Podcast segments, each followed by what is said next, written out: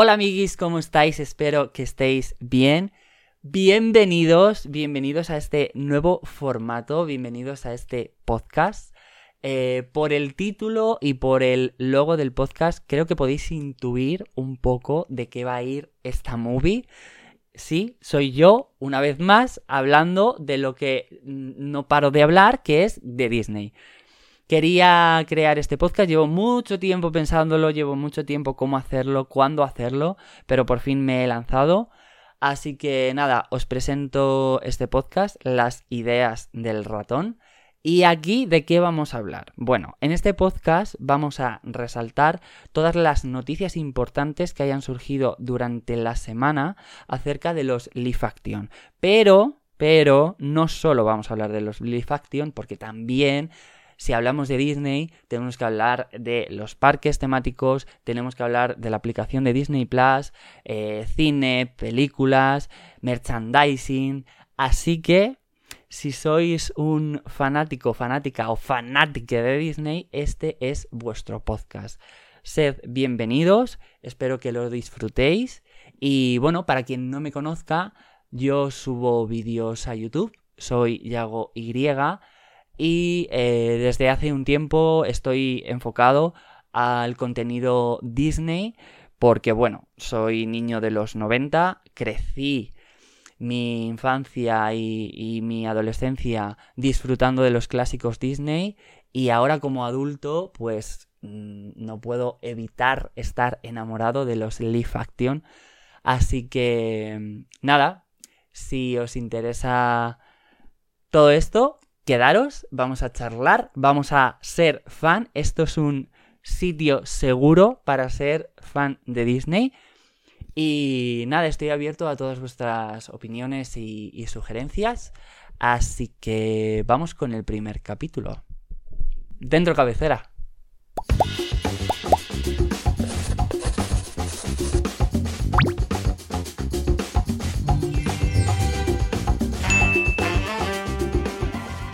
Y bueno, de la primera noticia que quería hablar, la primera que quiero destacar, eh, como sabéis, ahora hay una tendencia por parte de Disney de recuperar los clásicos en formato live action. Esta semana eh, surgió la noticia de que un clásico no tan clásico, no tan antiguo, eh, iba a ser creado, iba a ser convertido a formato Lifaction. Y eh, este Lifaction del que se habló durante la semana fue eh, de la película del clásico Tiana y el Sapo. Aquí en España se conoce como Tiana y el Sapo. Em, surgió en Twitter, ¿vale? La noticia, por un perfil que normalmente lanza em, primicias, lanza novedades y suele acertar. El tweet, eh, como podéis ver, dice que, mm, bueno, que Disney estaba como en una fase muy prematura de desarrollo de, del Leaf Action. Y, mm, y sí, eh, esta noticia, la verdad, que corrió como la pólvora por las redes sociales. Tiana y el Sapo fue una película que se estrenó en 2009 es la última película de animación que hizo la factoría Disney hasta que llegue eh, Wish em, próximamente. Que de nuevo la compañía recupera las películas de animación 2D con 3D. Pero Tiana y el Sapo fue la última película que se hizo en animación 2D con algunos factores en 3D.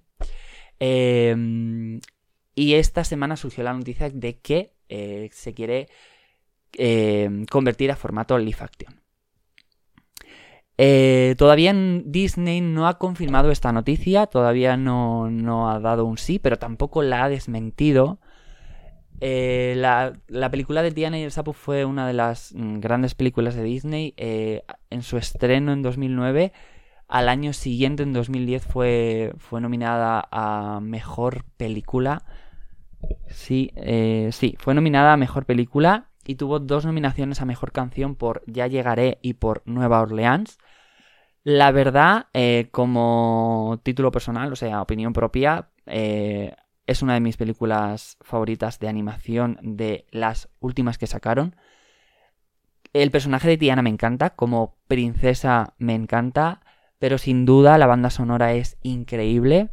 Sería sería maravilloso ver esta película en formato live porque creo que visualmente sería preciosa por todo el tema de representar Nueva Orleans, la cultura, el jazz, la música, eh, pero también creo que sería chulísimo ver toda la parte del, del, pantano encantado. No sé, eh, ver a Tiana convirtiéndose en sapo. O sea, creo que sería un, una, buenísima película para convertir en live action.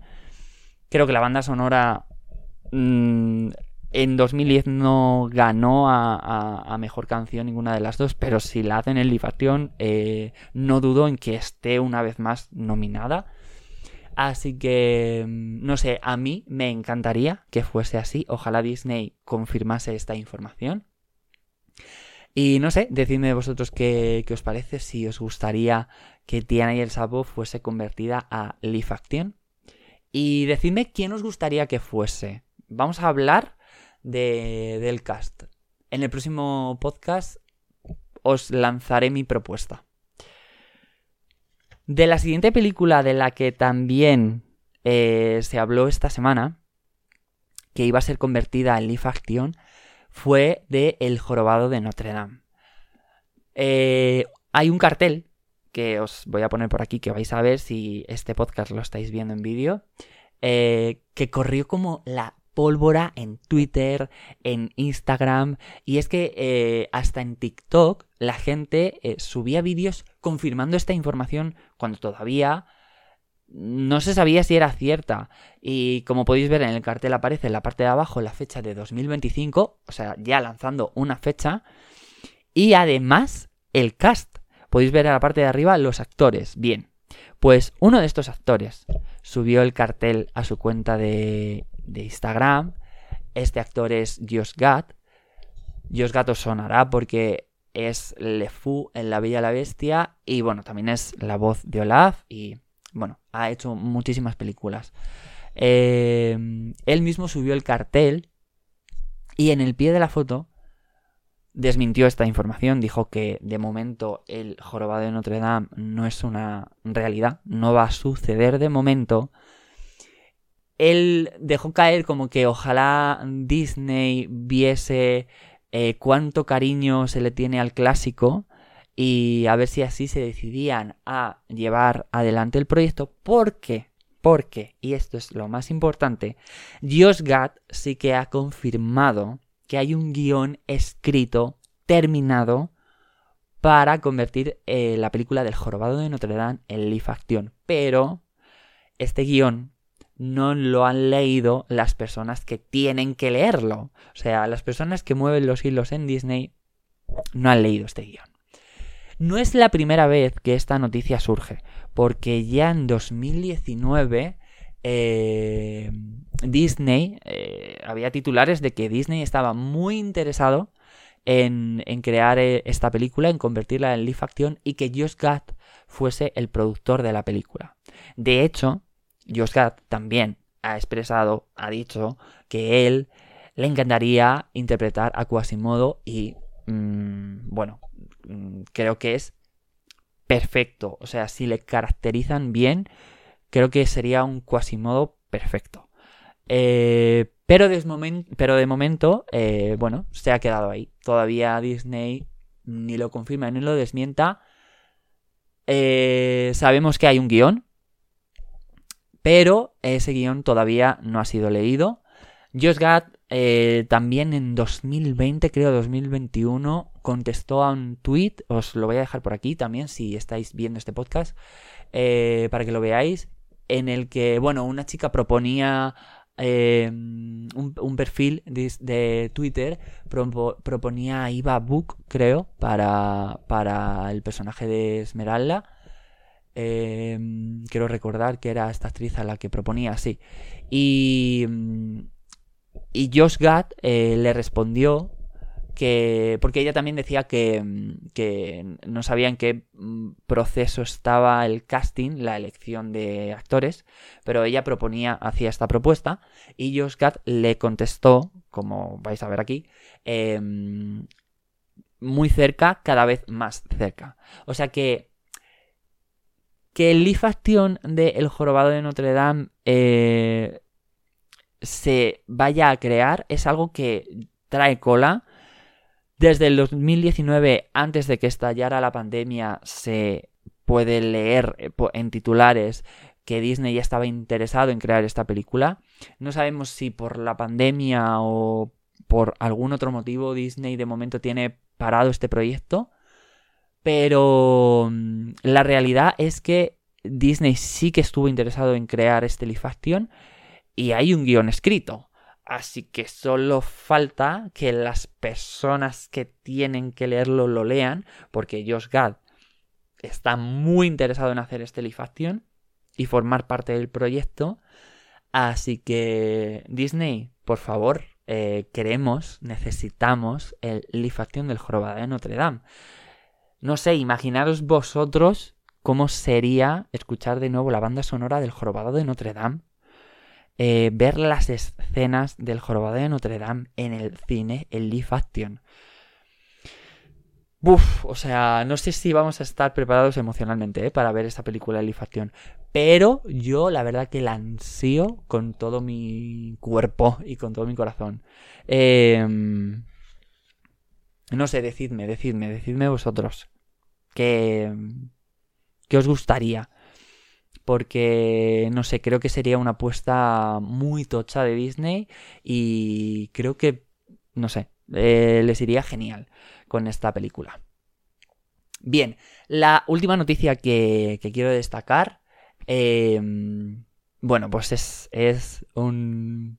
Es un vídeo, bueno, es, un, son varias, varios eh, vídeos y tal que, que, bueno, que han salido esta semana que yo no podía cerrar este podcast, eh, este primer podcast, sin hablar de esto. Em, esta semana se celebró la Disney Dreamer Academy. Para los que no sepáis lo que es, que yo lo he sabido al informarme de ello, eh, para mm, daros la información en este podcast, es como un campamento de primavera que organiza Walt Disney World eh, para jóvenes entre 13 y 19 años, en el que hacen diferentes talleres, actividades, em, para desarrollar como sus habilidades o capacidades, ya sean artísticas, eh, sociales, eh, bueno, como un campamento de primavera para realizar diferentes actividades y tareas de cuatro días.